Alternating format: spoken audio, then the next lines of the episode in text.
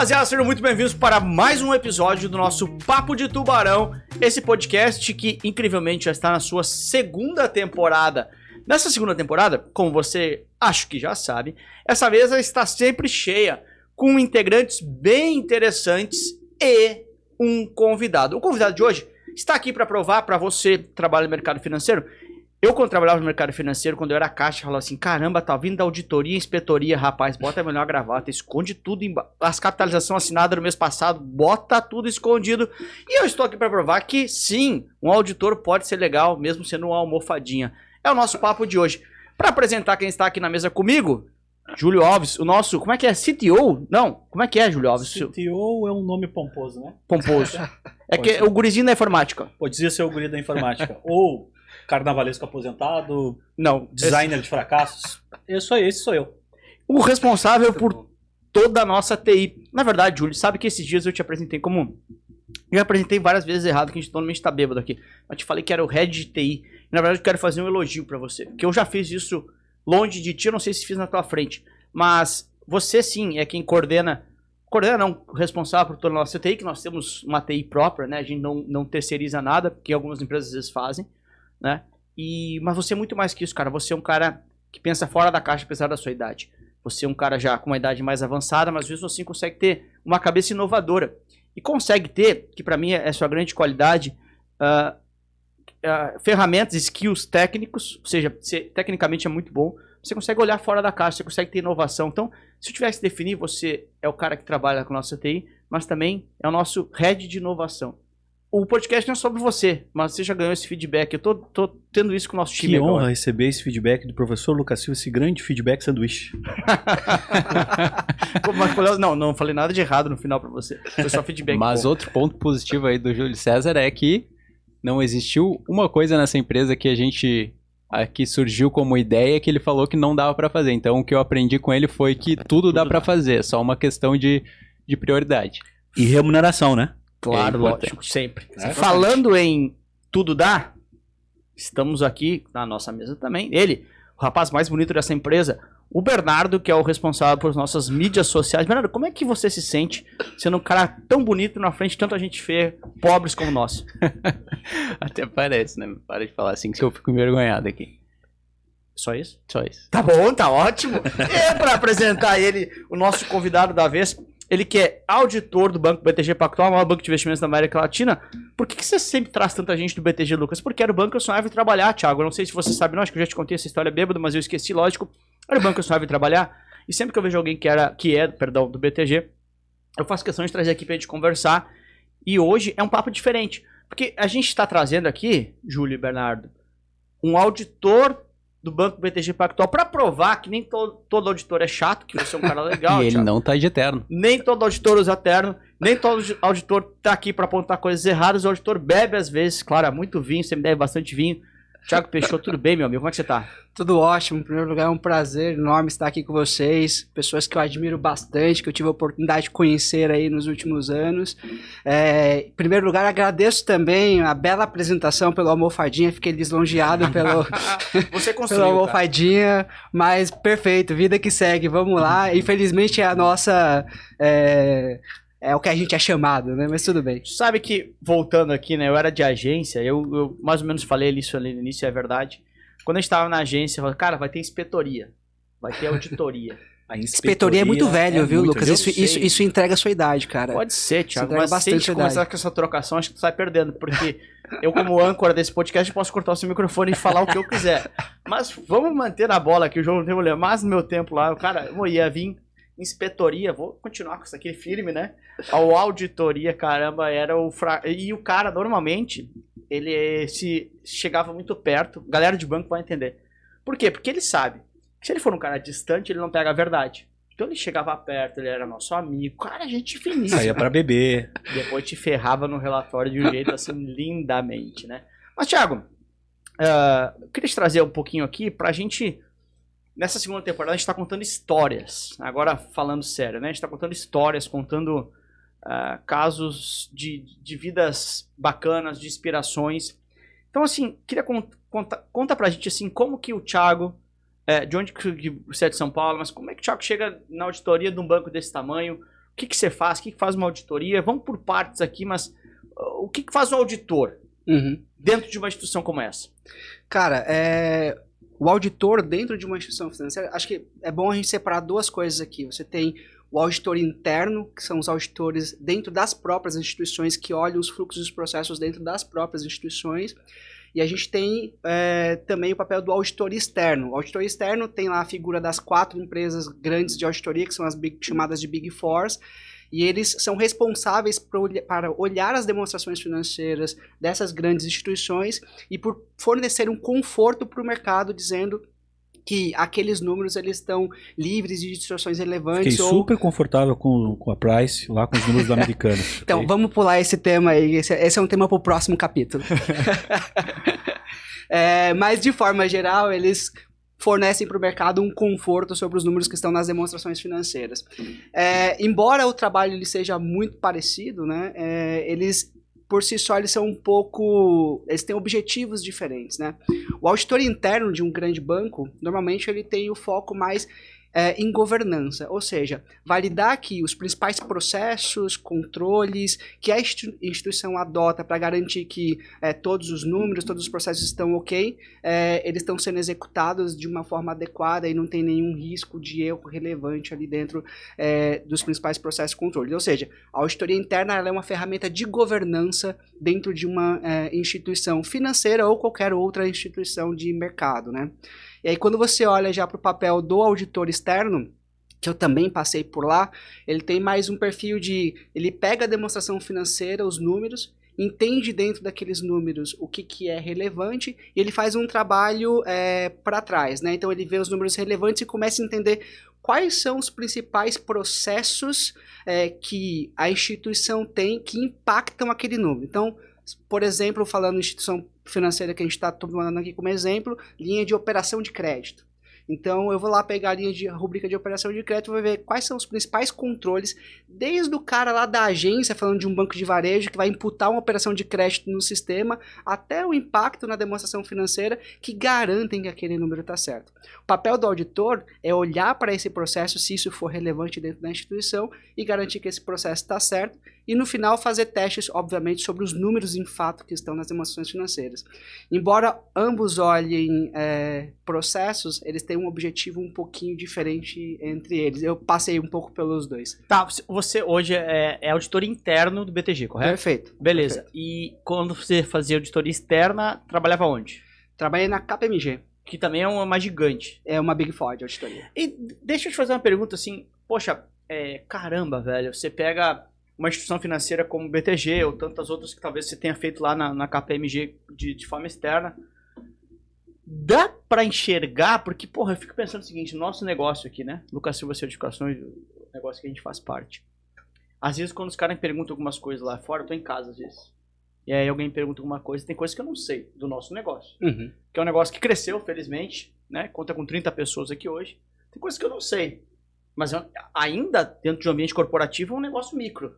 Né? Pra nós, pô, super grande, tá, mudou a nossa vida, mas é um negócio micro. Pega um negócio de bi, né? E aí, às vezes, o cara fala assim, pô, como é que o presidente de tal banco não sabia dessa? Como é que o presidente americano não sabia? Ele sabia. Como que enxerga uma instituição desse tamanho? O cara consegue ver tudo? Como é que se audita tudo? É, porque deve ser um troço de monstruoso, né?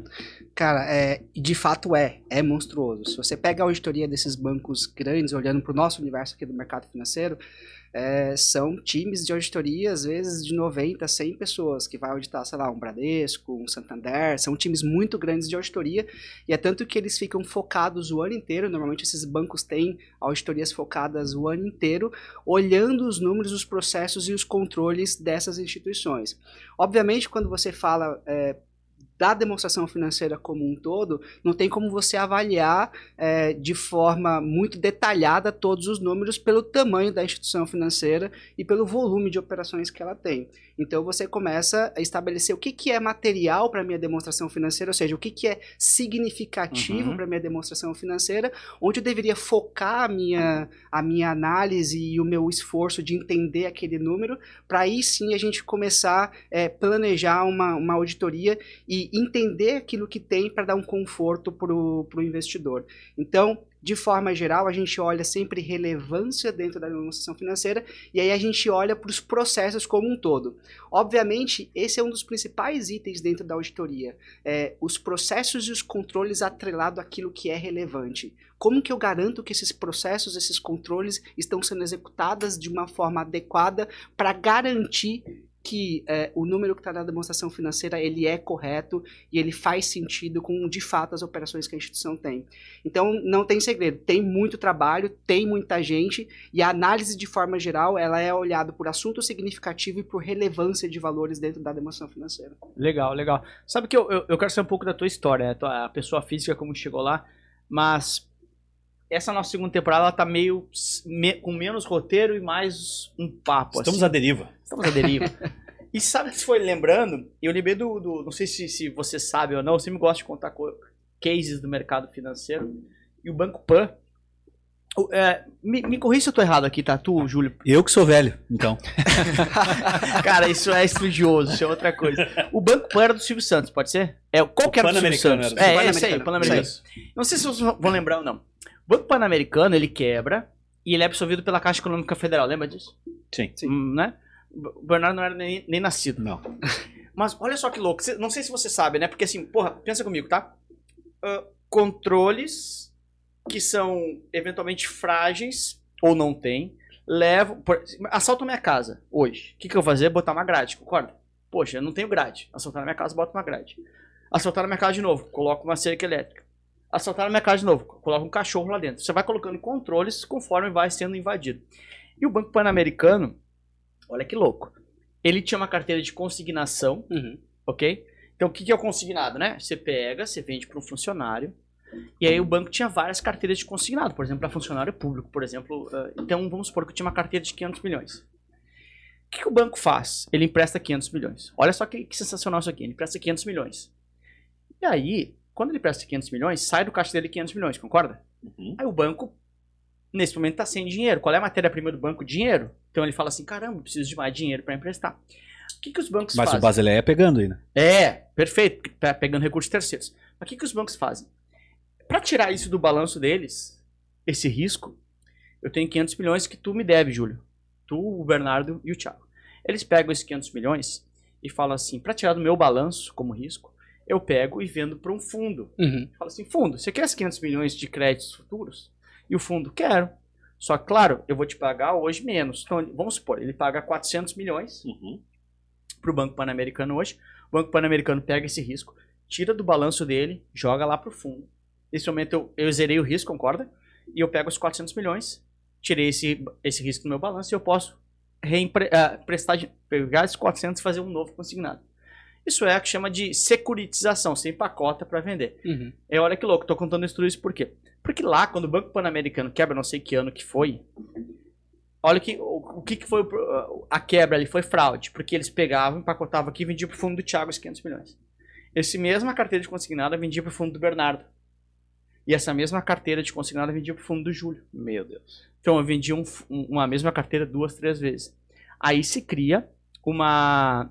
Quando você vende um carro, você bota o gravame. Você já ouviu falar nisso? Quando você tem um carro financiado, você tem o gravame. O gravame é gravar no carro que ele está alienado, ou seja, garantido para alguém. Se inventou um gravame de créditos consignados. Quando eu vendo o fundo do Thiago, eu tenho um gravame na minha carteira. Isso não existia até então. Não. Por isso que daí o Banco Pan-Americano, quando começou a executar as dívidas, de meu, cara, fizeram um ano e meio de um puta resultado, três vezes aumentado, por Uhum. conta de, de- de- de- disso. Então, daqui a pouco, um, um trabalho de auditoria, de controle, lá atrás, teria eventualmente evitado. Evitado. E diz que o Silvio Santos levou 500 milhões de reais na época, em cheque para a pessoa física dele. Ah, isso aqui, eu não sei nem se eu devia falar isso, mas boatos dizem que ele levou, né? Mesmo com o banco tendo quebrado e tal. Que é um troço muito louco. São casos no Sim. mercado financeiro que, que, que, que são demais. Enfim, então não é simples controlar esse tamanho desse, É, desses e, caras. e- né? e desses, dessas situações, é, é muito complicado você julgar, por exemplo, a atuação. Claro, não tem, defende a classe. tem, tem, tem responsabilidade sim, é óbvio que tem. Mas quando você vai para uma esfera de fraude, é muito mais difícil você capturar uma situação nesse sentido. Porque quando tem fraude, é, o que, que é fraude? É você ter a intenção de fazer algo errado, né? Então, quando você tem a intenção de fazer algo errado, você já vai pensar de uma forma que ninguém pegue aquela situação que, Que você está fazendo, Mais difícil de, de ser detectado. de ser detectado. Então, isso torna a vida do auditor externo muito mais difícil Lógico. nesse momento de você conseguir identificar alguma situação desse sentido. Então, é, às- às vezes as pessoas criticam muito também o auditor externo nesse ponto, mas a gente tem que tomar esse, esse cuidado, principalmente quando a gente está falando em assunto relacionado à fraude, né? Já defendeu os almofadinhas, né? É, o sindicato tá, tá ativo. o sindicato É. tá louco. Boa. E deixa. Quer ir? Ju? Posso ir aqui? Vai lá, vai lá. Não, eu acho que não, acho que pode seguir aí. É que eu acho que o Thiago ele tem uma história é, de, de passar ia por vários, várias instituições diferentes, né? E esses dias a gente estava batendo um papo no corredor e eu achei bem interessante. É, uma das coisas que ele citou é que diversas vezes aí no- no- no- nos trabalhos que, que ele esteve e tal, enfim, ele muitas vezes para fazer uma auditoria você precisa entender o negócio como ele funciona. Você estava falando de Exato. processos, né? Uhum. E às vezes tu te depara com negócios inimagináveis, ou tu nunca ouviu falar, ou não faz ideia de como funciona. E eu até me identifiquei porque é, durante minha carreira também de tecnologia, eu tenho o mesmo desafio. Isso é desconfortável, mas tem traz vantagens assim. Eu queria que tu falasse um pouco sobre essa tua essa tua jornada e, e assim, quais são os negócios mais curiosos que tu já passou e teve que entender o processo, enfim, deve ter deve ter bastante história aí. Cara, sim, é, acho que esse é, é acho que é uma das grandes, é um dos grandes pontos interessantes da vida do auditor, né? Eu acho que ele tá sempre te tirando da zona de conforto, que é algo que eu acredito muito. Eu acho que para você crescer e para você conseguir chegar em algum lugar, ser um, profissional melhor, você tem sempre que sair da sua zona de conforto, né? O sucesso ele nunca vai estar na sua zona de conforto. Então, se você continuar sempre fazendo a mesma coisa, vai ser difícil você conseguir crescer. E eu acho que a auditoria ela dá um pouco disso, ela dá um pouco dessa vivência de você cada dia olhar um business diferente em, em um lugar diferente. Eu acho que se eu pegar a minha época de auditoria externa, quando eu trabalhei em Big Four, KPMG, é, foi uma época bem interessante, que mesmo focado no setor financeiro, às vezes você ia auditar um fundo de investimento que investia em um L ponto, um fundo de investimento é, que investia em uma empresa X. E aí você, obviamente, olha o fundo como um todo, mas às vezes você tem que descer no nível da investida do fundo para você começar lógico. a entender da onde está vindo aquele resultado é, do fundo. Então, acho que a auditoria externa me deu bastante bagagem nesse sentido, mas até quando eu fui para a auditoria interna mesmo. Então, depois, da, depois que eu saí da KPMG, eu fui para o mercado financeiro, ainda para bancos, muitos bancos de investimentos atuando em auditoria interna. Eu atuei em um banco francês, eh, que tem uma operação grande na América Latina, e, pô, foi Pode falar o nome aí, Thiago. o BNP Paribas. É isso aí, cara. Parriba. Paribas, é a forma como eles falam. E, cara, foi um período incrível, assim, da minha vida, porque os caras têm operação que eu jamais imaginava que eles tivessem em toda a América Latina. México, Chile, Argentina, Peru. Os caras têm banco de investimento, eles têm seguradora, eles têm empresa de aluguel de carro de frota, eles têm uma, uma infinidade de negócios na América Latina que é, no BNP a gente tinha que auditar. A gente tinha, um, um- um- a gente tinha uma, uma célula, Latam, que a gente era responsável por fazer as auditorias de Latam todas é as empresas. América Latina. Eu vou. É, a gente tem que traduzir aqui. o- Obrigado, Lucas. Obrigado pela tradução. Latam, Latin America. E aí a gente fazia algumas auditorias. Então lá, pô, eu tive a oportunidade de auditar uma empresa de frota de carro, tive a oportunidade de auditar uma seguradora na Colômbia, uma oportunidade de auditar uma empresa de crédito consignado é, no México e lidar com esses é, reguladores nessas entidades, Claro, né? Que claro, eu acho claro. que isso para mim foi um dos grandes desafios da minha carreira, principalmente nesse, nesse período, né, auditando a América Latina, é, que era primeiro desbravar outros lugares, né? Conhecer como que era a auditoria e como funcionavam os processos em outros países e eh, tem a dificuldade da língua, tem a relação com reguladores, que você é completamente diferente do que você se relacionar aqui no Brasil.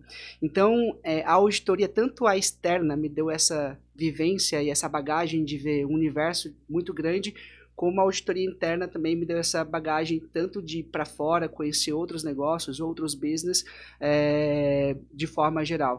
É, acho que um, dos business mais interessantes que eu auditei, cara, foi, respondendo de fato a pergunta, foi a parte de commodities, ir no porto e ver como funciona a exportação de grão de soja. Então eu tive a oportunidade de auditar uma empresa de commodities bem grande no Brasil e, pô, nesse momento a gente teve a oportunidade de ir lá na fazenda ver como que era toda a parte de colheita. Então a empresa indo comprar o grão de, de soja, por exemplo, e aí a logística disso, de você trazer de diversos pontos do Brasil para um porto, trazer esse negócio para o porto, chegar no porto, como que é todo o processamento portuário, que é uma coisa incrível, cara. O porto ele é todo conectado. Então você tem lá é, como se fossem os gates onde os navios param, tem uma fila para parar os navios, tem uma lógica dentro de todos os, os celeiros, que é onde eles guardam lá os grãos, os diversos grãos, para você carregar os navios. Eles têm reuniões diárias para chegar todos os dias de manhã lá e falar assim: bom, hoje você que vai carregar o navio 1, você vai carregar o navio 2, e eles têm uma esteira única. Então eu libero aqui a minha portinha, vai para uma esteira central que cai lá no navio. Só você pode liberar aquela portinha naquela hora. Então você conhece o nível, aí você vai lá no navio, vê como que é aquele universo, um negócio enorme. Então assim, essa foi uma das experiências mais incríveis assim de coisas fora do setor financeiro, né, de fato, que, que eu tive a oportunidade de, de avaliar. Então a auditoria ela te traz um pouco disso, né? De você conhecer outros negócios, conhecer é, outras entidades e, e, crescer nesse, nessa parte técnica também. Né? Aí tu te convenceu que agro é tech, agro é pop, agro é tudo.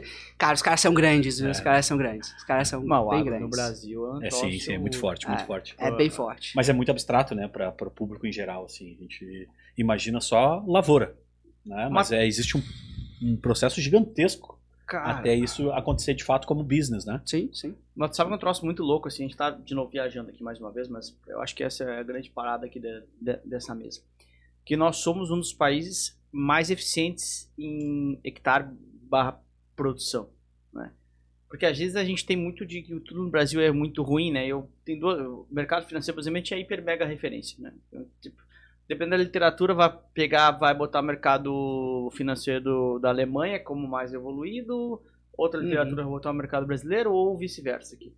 Mas a gente é referência para o mundo, assim, porra. É... Principalmente segurança, né? É, é claro, é lógico. É aquela parada que eu falei antes de aumentar a cerca, né? Roubam mais, você vai colocando uhum. fraude. Próprio o caso pan-americano aqui, sim, uma evolução sim, sim. de gravame, porque é, é aquela história de quando cai um avião, muda a legislação aeronáutica em função das razões pelas quais mas, cara, eu vou dizer E o agro é muito isso. É. Agro, é. é, a qualidade, do, por exemplo, você pega a soja brasileira, a qualidade da soja brasileira, ela é reconhecida internacionalmente é, pela qualidade que ela tem. E eu vi isso no processo. Se você pega hoje é, uma produção de soja, as grandes empresas, o que elas fazem?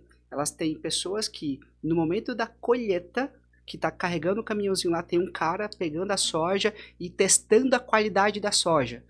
Aí essa soja, ela vai para o caminhão, que vai para o trem, que chega no porto. Quando chega no porto, o cara vai lá e testa de novo a qualidade da soja. Quando eles carregam o navio, eles vão lá e testam de novo a qualidade da soja. Ou seja, se a soja não tiver dentro de uma qualidade mínima, eles descartam o caminhão inteiro de soja.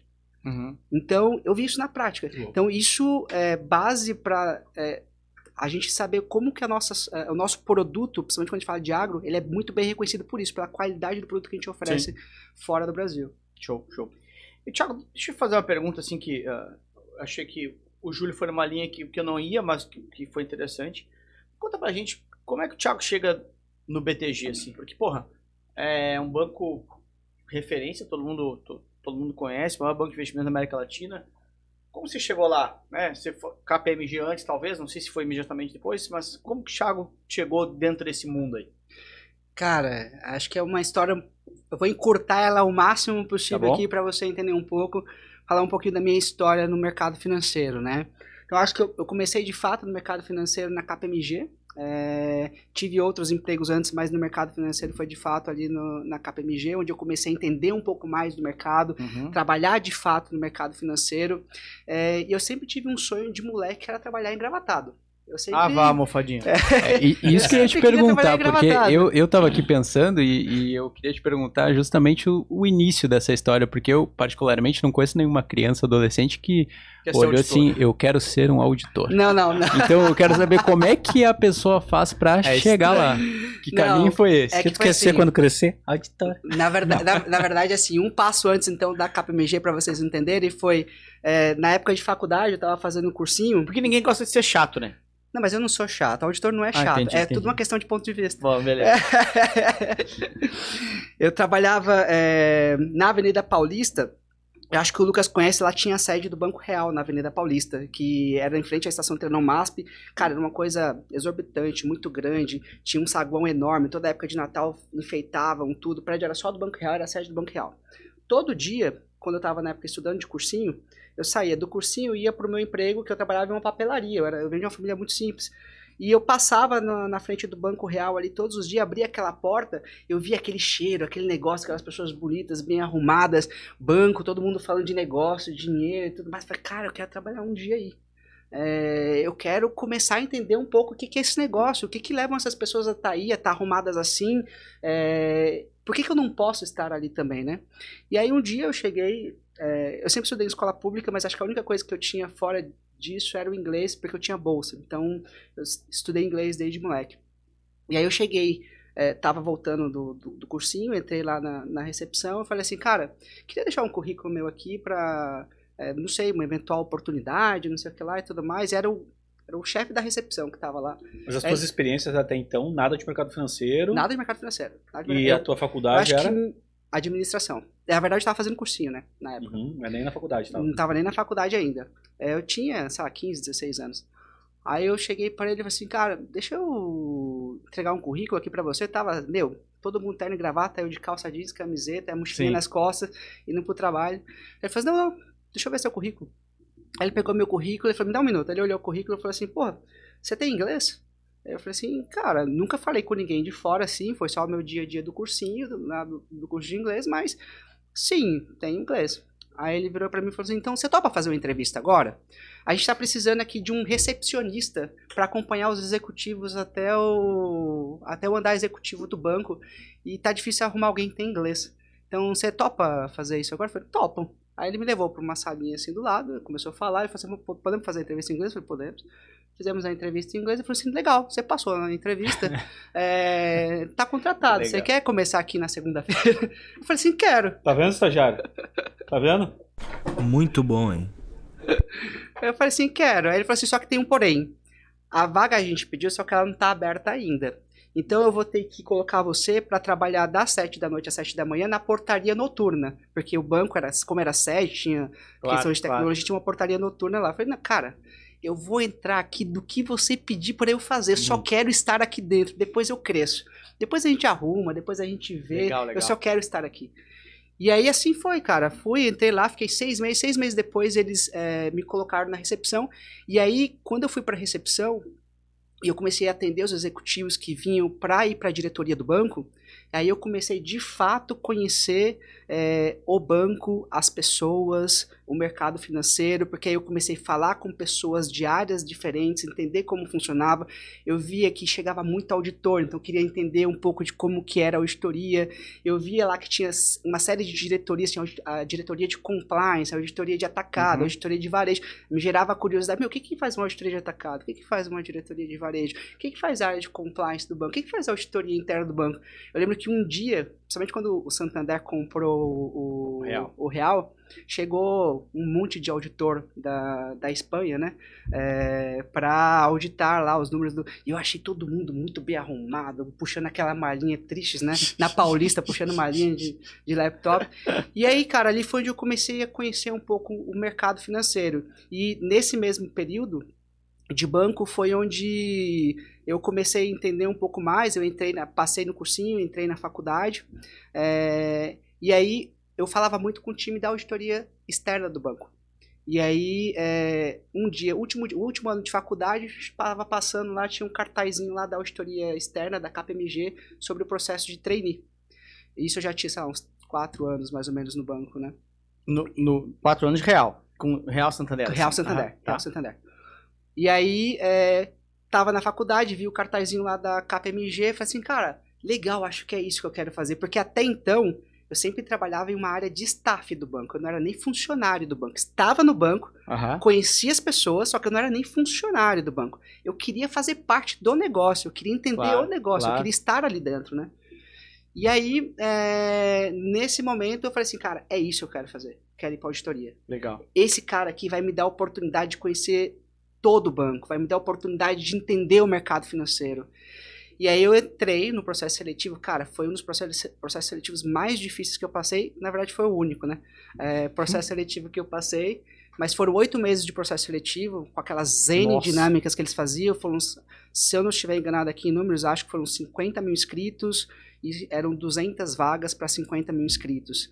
E eu olhei, eu lembro que eu cheguei no primeiro dia de processo seletivo, tinha 30 caras assim na sala, e esses caras que estavam na sala, todo mundo de faculdades de ponta, né? PUC, USP, Uhum. é, é, Unicamp, cara, e só eu de uma faculdade, minha faculdade não era ruim, mas também não era uma faculdade de ponta. Sim. E eu falava, será que eu vou conseguir concorrer com esses caras, né? E aí eu falava, não, mano, eu consigo, cara, eu tô aqui, eu cheguei até aqui, eu vou conseguir fazer isso. E aí eu lembro que foi depois dos oito meses, é, o pessoal me ligou, Thiago, você passou pra entrevista com sócio. Eu falei assim, cara, entrevista com sócio, pra mim isso era algo muito distante, Aham. né? Entrevista com sócio. Aí eu falei assim, legal, o que, que eu preciso fazer? Ela falou assim, olha, isso foi em 2010, mais ou menos. É, você vai ter uma entrevista com os caras, são dois sócios. Você vai precisar apresentar para ele, para eles, é, um resumo sobre a crise econômica mundial de 2008 e os principais impactos nas pequenas e médias empresas brasileiras. Eu falei, ferrou, cara. Como é que eu vou apresentar isso para um cara? A primeira mão que ele levantar vai ser uma flechada que ele vai Sim. me dar lá e ferrou, né? Aí eu falei assim, cara, beleza. Ela me deu esse dever de casa. Cara, cheguei em casa, passei a noite inteira estudando, pegando livro, lendo, vendo tudo que tinha sobre crise econômica de 2008, montei uma apresentação, cheguei no outro dia na faculdade, meu professor, peguei meu professor de economia, eu falei assim, lembro do nome dele até hoje, que ele me ajudou muito, chama Joimar. Eu falei, Joimar, chega aqui. Cara, tô aqui com a oportunidade da minha vida. Eu preciso passar nesse negócio Aham. eu preciso da sua ajuda.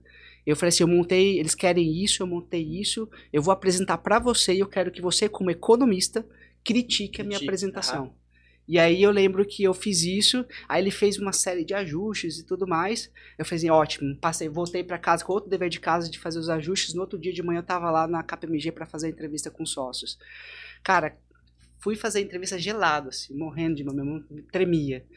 Mas primeira vez que o cara levantou a mão pra fazer uma pergunta, parecia que ele tava apontando uma arma pra mim, assim. Sim, imagina, né? O cara, porra, com muito medo, né? E aí? E aí, cara, deu tudo certo, assim, no outro dia, quando a moça, ela me ligou no dia seguinte, assim, na entrevista, ela falou assim, cara, você passou no processo seletivo. Sabe aquela sensação de satisfação? Uhum. Você, cara, foram oito meses de processo. Nossa, cara. Eu participei de um processo com gente que era, um, que era muito boa também. Eu tenho ciência disso. E eu consegui chegar aqui, eu consegui passar e eu consegui começar aqui. E ali, cara, pra mim começou a minha vida no mercado financeiro. Foi onde eu comecei de fato a entender como funciona o mercado financeiro. É, a auditoria externa, ela me deu um background muito bom de mercado, de produtos, de pessoas. Eu passei a conhecer gente no mercado financeiro. Foram essas pessoas do mercado financeiro que depois foram me colocando em outras posições dentro do mercado Isso foi financeiro. 2010, né? Isso, de 2010 a 2017 eu estive lá. Tá. Foram- E aí, 17. se- ah, 2010 a 17 ficou na KPMG auditando instituições financeiras, ou não só. Focado só em instituições financeiras. De, eh, na verdade, a gente tinha um grupo que era de Financial Services, que era só eh, instituições do mercado financeiro de forma geral. Então tinha bancos, co- eh, sociedades de crédito, fundo de Uhum. investimento, estava tudo dentro dessa, dessa, desse universo, entendeu? Em 17 é onde você vai pro BTG? Não. Ah, tive ainda algumas etapas antes do BTG, né? Eh, eu tava virando gerente na KPMG, eu tava ali no Processo- Ei, cara, Deixa eu só te interromper. Eu acho que. Eu, eu não tenho certeza, eu sou um cara muito esquecido, né? Mas eu tenho a percepção. Alguém me falou alguma vez que essas auditorias pagam mal pra cacete. É verdade ou, é- ou não? Cara, sim, você olhando hoje pro mercado, acho que É, quando você compara principalmente com mercado, com bancos e tudo É mais. que o acho banco até você ficou rico, é- né? é No uma- banco ficou rico. Isso eu... Não, não fiquei rico, ainda não. É, eu acho que é uma comparação até meio que injusta, mas pra minha realidade naquela época Uhum. era muito dinheiro, era muito diferente. Óbvio, se você faz um comparativo com o que o mercado financeiro, os bancos pagam Aham. hoje, eu acho que é até uma comparação meio que injusta, até pelo tipo de negócio das duas companhias. É, mas sim, ela paga menos que uma instituição financeira de forma geral. é, mas pra mim, naquele momento, Claro, não. Fazia lógico, todo lógico, sentido. lógico. E aí, é, eu tava ali Não, quase. e vale até pela experiência sim, também. sim, etc. sim. Eu acho que, na verdade, você faz. O pessoal zoa que não é um investimento, mas eu acho que é de fato um investimento na tua carreira, né? Porque você tem ali a oportunidade de entrar no mercado inteiro, cara. Em que empresa vai te dar a oportunidade de entrar nos maiores bancos de investimento Claro, do país, claro, entrar em lógico. fundos de investimento, conhecer os caras que estão lá dentro, conhecer gente de mercado, auditar esses caras, aprender como funciona esse universo, né? Então eu acho que tem a questão do salário, mas eu acho que o que eles te trazem de bagagem Não, não, é lógico, muito mais positivo, lógico, né? lógico. E aí, cara, eu tava ali 2017, mais ou menos, é, tava pra virar gerente na KPMG. Eles viraram pra mim e falaram assim, cara, preciso que você atinja uma nota X pra mim no inglês pra gente é, virar você gerente aqui dentro. E aí foi onde eu fui pra fora, eu fiquei seis, cinco meses mais ou menos no Canadá estudando inglês, é, aperfeiçoando o inglês, deixando ele fluente para atingir a nota que eles queriam.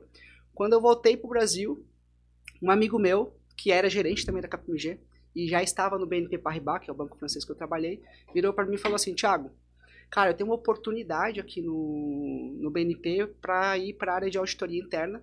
É, não é uma oportunidade de gerente, que hoje você está como tá virando gerente aí na KPMG, mas pô, é um analista aqui pleno, mas cara, o, negócio é muito legal, porque você vai ter oportunidade de conhecer muitas coisas diferentes, você vai ter oportunidade de viajar, de Legal. conhecer o mercado financeiro em outros lugares e ver como que isso funciona em outros lugares. E aí, cara, eu olhei, tinha duas opções. Outra que eu adoro viajar, adoro avião, sei que você também adora avião. Sim, também eu Então gosto. você junta duas coisas ali, né? Então tem a questão de viajar, tem a questão de fazer o que você gosta em outro lugar, conhecer um universo diferente daquilo que você já passou ali anos vendo. E de um outro lado eu tava prestes a virar gerente na, na KPMG, né? Então eu falei, puta, e agora? O que que eu faço? Só que o meu salário de gerente ia ser, era quase o meu salário de analista, Analista lá. lá no banco. Mas aí eu optei por ir pelo banco. Falei, meu, quero ir pro banco, quero ter essa experiência de ir para fora, de conhecer outros lugares, conhecer outros processos e, cara, foram dois anos incríveis, assim, auditando empresas fora do Brasil. Acho que eu fiquei quase dois anos no, no BNP. Desse tempo, a maior parte foi fora do Brasil, auditando entidades na América Latina inteira. Então, foi uma experiência assim incrível. É, tive desafios incríveis nessa Uhum, experiência de imagino. relacionamento com é, reguladores e tudo mais. Foi bem legal, assim. E aí, todo esse meu período de auditoria externa é, e depois auditoria interna, eu sempre tive aquele, aquela sensação, eu acho que todo auditor externo tem um pouco disso. É, cara, eu quero um di- ir um dia para controladoria, ou seja, virar ao lado da mesa, né? Ser o auditado e não ser o auditor, né? Tá. Ser o controller da companhia, fazer o- a contabilidade da companhia, fazer as demonstrações financeiras da companhia. Só que eu já estava num estágio que eu falava assim, cara, não sei se faz sentido eu dar passos para trás, porque para eu começar eu tinha que dar passos para trás, né? E aí, é, uma, uma das empresas, que era um banco de investimento, que era o Morgan Stanley, eu tinha auditado esse banco todo o meu período de KPMG. Eu tinha entrado como estagiário e eu estava saindo de lá, já, eu já era responsável pela auditoria do Morgan Stanley na KPMG, né? Aham. E aí, é, eu conhecia todo mundo, conhecia os processos. Imagina, eu tinha auditado o banco seis anos. Eu conhecia processos, pessoas, diretoria e tudo mais. E aí, uma das diretoras do Morgan me ligou e falou assim: Thiago, cara, a gente tá com uma vaga aqui de controller. é, o rapaz que estava aqui, ele saiu e a gente precisa de alguém que toque a contabilidade é, do banco e das outras empresas aqui da América Latina. É, e, porra, a gente queria olhar mercado, mas você é um cara que viveu aqui dentro. Você conhece os processos, você conhece as pessoas, você sabe como os negócios acontecem aqui, você sabe dos números do balanço, às vezes muito melhor do que o que a gente sabe aqui dentro, porque você olha isso todo, todo ano, a cada seis meses. Então a gente queria ver se você topa vir para cá. E aí, cara, foi onde eu comecei de fato a assumir uma posição de gestão é, dentro, da minha, dentro da minha carreira. Legal. E aí, porra, por mais que eu gostasse muito do que eu fazia no BNP, essa nova proposta, esse novo desafio, cara, ia me tirar completamente da minha zona de conforto e fazer eu conhecer algo completamente diferente. E entrar de fato no setor financeiro, contabilidade, setor financeiro, e começar a entender as coisas mais profundamente. E aí eu fui, a- a- topei, aceitei o desafio. Isso é 2019. Isso aí já é 2018. Tá. É, final de 2018, mais ou Uhum. menos. E aí, cara, foram os três anos mais difíceis da minha carreira. Porque todo dia tinha coisa diferente pra gente avaliar, pra gente se aprofundar, pra gente conhecer. Não era, é, não era algo tradicional, aquela coisa Sim. que todo dia você faz a mesma coisa. Foi um período incrível, assim, de conhecimento, de amadurecimento profissional, de conhecimento técnico, de conhecer pessoas e tudo mais. Só que, ao mesmo tempo que me deu essa bagagem técnica, contábil, financeira, eu comecei a ver, porra, eu não sei se de fato é, eu quero continuar nessa pegada, talvez faça mais sentido. Eu sou mais uma pegada auditoria, talvez. É, porque acabou virando pra mim algo muito dia a dia. Depois que você passa três anos fazendo a mesma coisa, Claro. acabou virando algo muito dia a dia e eu já sabia de tudo aquilo que eu estava fazendo ali. Mas foi um período incrível da minha carreira. E aí, mais uma vez, é, pessoas do mercado financeiro que eu conhecia, que trabalhavam comigo na KPMG, me ligaram é, e me ofereceram a oportunidade do BTG. Aí sim eu vim pro BTG. Isso a gente tá já em 2019, 19. beleza. Então você ficou pouco 19, tempo no Morgan 2020, Stanley, não, desculpa, 2021. Ah, tá, tá, tá. Ah, 2021 já, tá, Isso. beleza. Eu fiquei três anos no Morgan, de Isso, tá, final de 18 até 2021, início Uhum. de 2021. E aí, é, 2021, me ligaram, falaram, Thiago, porra, a gente tá aqui com uma, uma oportunidade dentro da vaga da. dentro da, da área de auditoria interna para tocar uma célula da auditoria que seria a auditoria de business, que ela olha para os negócios do banco, né? Sim. E, porra, a gente já trabalhou com você lá atrás, na KPMG e tudo mais, e a gente não queria saber se você não topa é, fazer parte desse novo, desse novo desafio. E aí é, era uma posição ainda acima da posição que eu tinha é, no Morgan. Então, para mim, por mais que fosse muito positiva aquela experiência no Morgan, era mais uma oportunidade de crescimento Uhum. de carreira. Claro. E aí eu falei assim, cara, puta, acho que faz bastante sentido. O BTG era um banco que eu já admirava há bastante tempo, assim, é, porque eu já conhecia, eu já tinha conta, eu, eu tô ali todo dia no mercado financeiro. E aí eu falei assim, cara, quero ir, gosto da política, gosto da cultura, gosto das pessoas, ou seja, as pessoas que eu ia, que eu ia trabalhar, eu já conhecia as pessoas que eu Legal. ia trabalhar. E aí eu topei esse desafio e vim pro BTG, onde eu há dois anos, muito feliz e desempenhando lá meu papel na auditoria interna do BTG. Então acho que de forma bem geral, essa aqui é um pouquinho da minha história no setor legal. financeiro. Muito, Acho- muito feliz, quer dizer que o bônus do BTG é bom, Thiago? Isso a gente não pode falar. Que Não, o BTG paga eu só posso acima, dizer que eu sou muito né, Paga feliz. acima do mercado, A gente já sabe. né? e tu vê, né, Júlio, que era- foi só bancão, né? Porque é, BNP, Morgan Stanley e BTG. BTG já sabe que é o melhor que paga desses Já aí. sabemos. Já sabemos. É a escada natural, né? Lógico, né? Que ele disse que foi acima, né? Ou seja, ele não quer falar, mas a gente já. Não, mas já, já entendemos. E tu vê que loucura, né, Lucas? É, seguidas, seguidamente tu fala, fala sobre é, é, performar acima da média, dar Uhum. um pouco mais o tempo todo. E aí o Thiago chega aí, o Thiago, sem a gente combinar, e conta a história que ele foi lembrado, sempre era um, Aham. alguém que já trabalhou antes, Exato. lembrou, a gente lembrou de ti e tal, e eu acho que isso faz parte também de tu entregar mais, porque eu acho que é difícil a gente chamar alguém, né, que, tipo, pô, o cara ficou devendo aqui, vou chamar o cara, né? Uhum. Não, tu acaba se destacando quando tu entrega mais, e, e não tem nada combinado aqui, viu, gente? É, e outro ponto eu acho bem legal da tua história, e até parabéns por isso, é, é lembrar aqui e mostrar pro pessoal que, putz, foi um. Quando começou lá no primeiro emprego, tava ali de mochilinha, parou, parou ali pra entregar um currículo sem conhecer ninguém, sem, sem ter experiência, e conseguiu construir toda essa trajetória aí, bem bacana. Então, é, é uma aula aí pro pessoal que, que às vezes fica usando desculpas aí para achando que, enfim, que precisa de, de algo para construir um- uma história bacana aí como a tua. Pô, valeu, obrigado. Cara, mas o- uma coisa que vocês comentaram que é, é muito interessante, eu acho que é a, a questão de você sempre fazer o bom trabalho, né? Às vezes as pessoas... Eu confesso que eu sou de fato... Nossa mesa acabou. Uma salva de palmas para o Bernardo. Aí temos dois Que- da mesa. pessoal. Ele Parabéns, acabou Bernardo. de derrubar. Ah, assim, ó, quem tá nos, no- nos- apenas Deus nos ouvindo nesse momento, não vai entender muita coisa. Até convido para nos assistir nas terças-feiras no canal do YouTube, que ele acabou de virar metade da garrafa de cerveja na nossa mesa novinha Se aqui. tivesse bebendo, não teria esse problema. Pera aí, Exatamente. pessoal, eu vou me retirar por um segundo só pra buscar uma, uma toalhinha. Pede pra Sinara vir nos ajudar.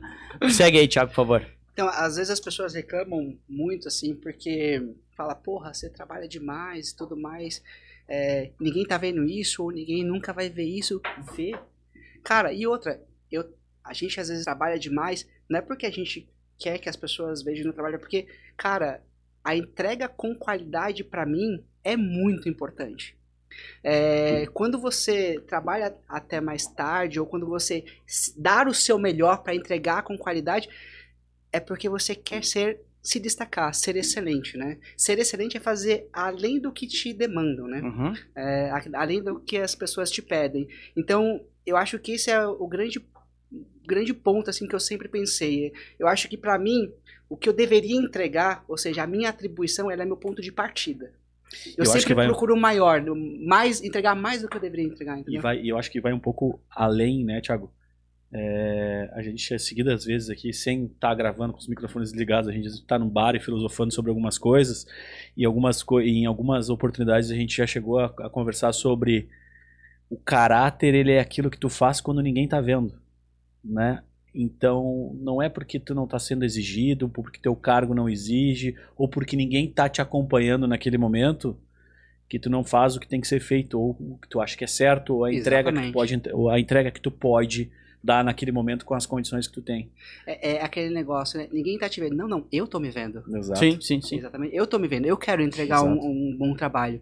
E é por isso que, na minha cabeça, eu sempre fui reconhecido, fui lembrado, porque, de fato, a gente busca sempre entregar além do que é pedido pra gente, né? O que, que é a tua demanda, o que, que é o, o teu entregado.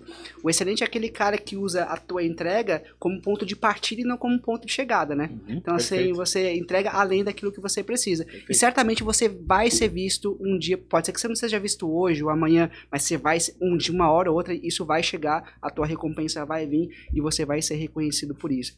Cara, acho que esse é um dos principais pontos que eu sempre foquei, assim, eu sempre trabalhei sim um pouco mais, é, mas sempre pensando na entrega e na qualidade daquilo que eu faço. Eu- é, que eu não me vejo como um funcionário, eu me vejo como a minha própria empresa. O que, que eu Top. entrego como qualidade, entendeu? Sensacional. Sabe que até tem ali, ó, o Júlio tá mostrando no, no- no- a canequinha ali, Lá, né? é Voltei, pessoal.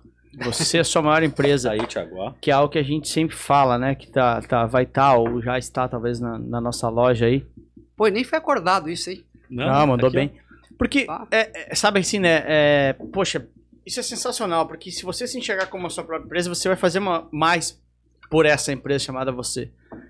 E tem outra frase que eu gosto também bastante, que é. ah, não é minha, enfim, não sei. Mas no médio prazo, os bons sempre vencem.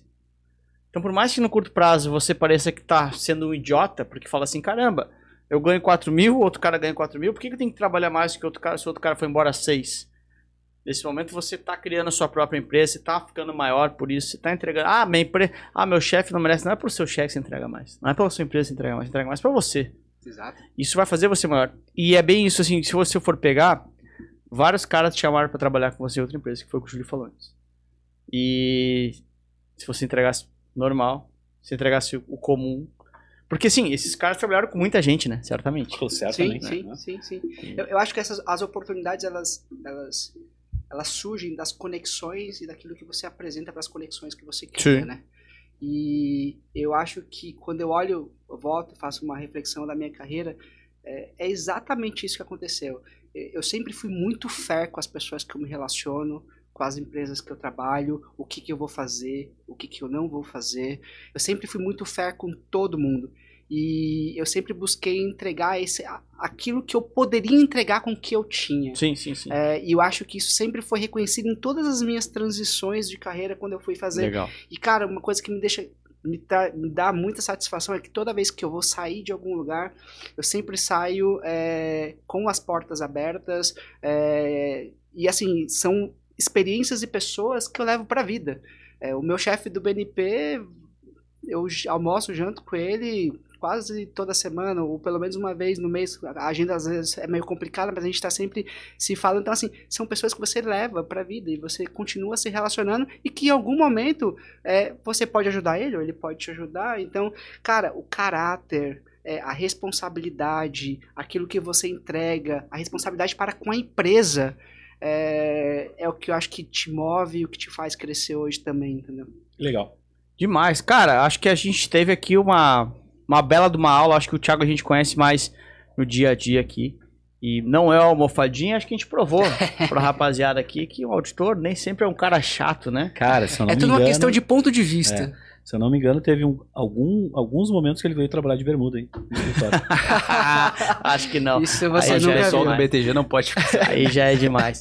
Mas galera, agradecendo a, a- a audiência de vocês, lembrando que a gente disponibiliza esse podcast às quartas-feiras em. Não, desculpa, é o contrário, né? Às terças-feiras em vídeo. Se você está vendo em vídeo nesse momento, deixa um like aí nesse vídeo pra gente ficar bem feliz. E a possibilidade de ver em vídeo é que você vê o meu rosto, o rosto do Júlio, do Thiago e também desse rapaz, nosso quem humano, Adivinha Ele, se não né? ia sobrar pra mim. Bernardo, o derrubador de cerveja, ele não bebe, consegue derrubar cerveja, é um troço de louco sensacional. Então, e, e nas quartas-feiras em áudio, no Spotify, Deezer, uh, Google Play, todas as outras plataformas de áudio. Deixa nós saber se você está ouvindo a gente, compartilha no Instagram, compartilha nas redes sociais, nos marca. E, cara, Thiago, uh, muito bacana a sua história, a gente já sabia, né? Por isso que a gente quis contar isso aqui. Eu acho que, de uma certa forma, essa segunda temporada ela quer trazer histórias inspiradoras. E, poxa, quando você decide colocar numa mochila, entrar no saguão do Banco Real e falar assim, eu quero trabalhar aqui, é, é uma inspiração para outras pessoas também acreditarem que podem trabalhar onde quiserem, que tem que ir atrás da, da, da- daquelas coisas que se imagina que se quer. Tem uma frase que a gente usa muito, a distância entre você e seus sonhos se chama atitude. Então, Concordo a galera de casa tem que ter sonho bacana. O sonho tem que ser seu grande drive, né? Sua grande direção, seu direcionamento. Mas não adianta ter sonho sem você fazer qualquer algo por aquilo. Um exemplo, né? Você falou em inglês. Hoje você consegue estudar inglês de graça. Hoje você consegue ter conteúdo nosso, por exemplo, para certificações nas nossas redes sociais, muito conteúdo de graça e tantos outros conteúdos que você pode Sim, crescer sim, e conhecimento, acho que é uma grande mudança de vida. Então, Thiago, parabéns aí pela história Muito obrigado. muito sucesso na sua caminhada, seja no BTG, seja onde for, né, ajuda, ou quer dizer, Thiago, e que você seja muito feliz, cara. Obrigado pelo seu tempo aqui, por essa história e suas palavras finais aí, por favor. Cara, eu só tenho a agradecer esse tempo com vocês. Acho que é, eu fico muito feliz em talvez poder compartilhar um pouco da minha história e poder ajudar outras pessoas que estão talvez iniciando um processo, iniciando uma carreira e tudo mais. Eu acho que se eu pudesse deixar aqui uma mensagem, eu acho que ela é muito em linha com o que vocês falam de ter atitude, é, é sair da zona de conforto. A atitude vai te ajudar a sair da zona de conforto. O sucesso ele nunca vai estar na zona de conforto. Então, saia da sua zona de conforto e se desafie a cada dia. É isso que vai te levar para patamares melhores, para lugares melhores, para lugares incríveis. Então, eu acho que isso foi o que sempre me moveu, né? Sair da zona de a cada mudança Uhum. foi saindo da minha zona de conforto e na atitude de ir fazer isso. É, então, acho que se eu pudesse deixar uma mensagem, acho que essa seria a mensagem que eu queria deixar para ir para todo mundo que assiste o podcast. Cara, sensacional. Júlio, obrigado aí, cara. Valeu, prazer participar tempo. com vocês. Estamos sempre aí, trocar uma ideia. Boa. Bernardo, Obrigado, gente. Foi um prazer aqui participar dessa conversa e parabéns aí pela trajetória, obrigado. a Thiago. partir de agora, mesmo sem beber, todo mundo fica bêbado, tá um fedor a cerveja sensacional aqui nesse Eu vou resolver nosso isso amigo agora. Desculpa, pessoal. Se estivesse Bernardo. bebendo, não teria acontecido. Rapaziada, obrigado, até a próxima. Beijo. Tchau. Valeu, tchau. Falou, pessoal!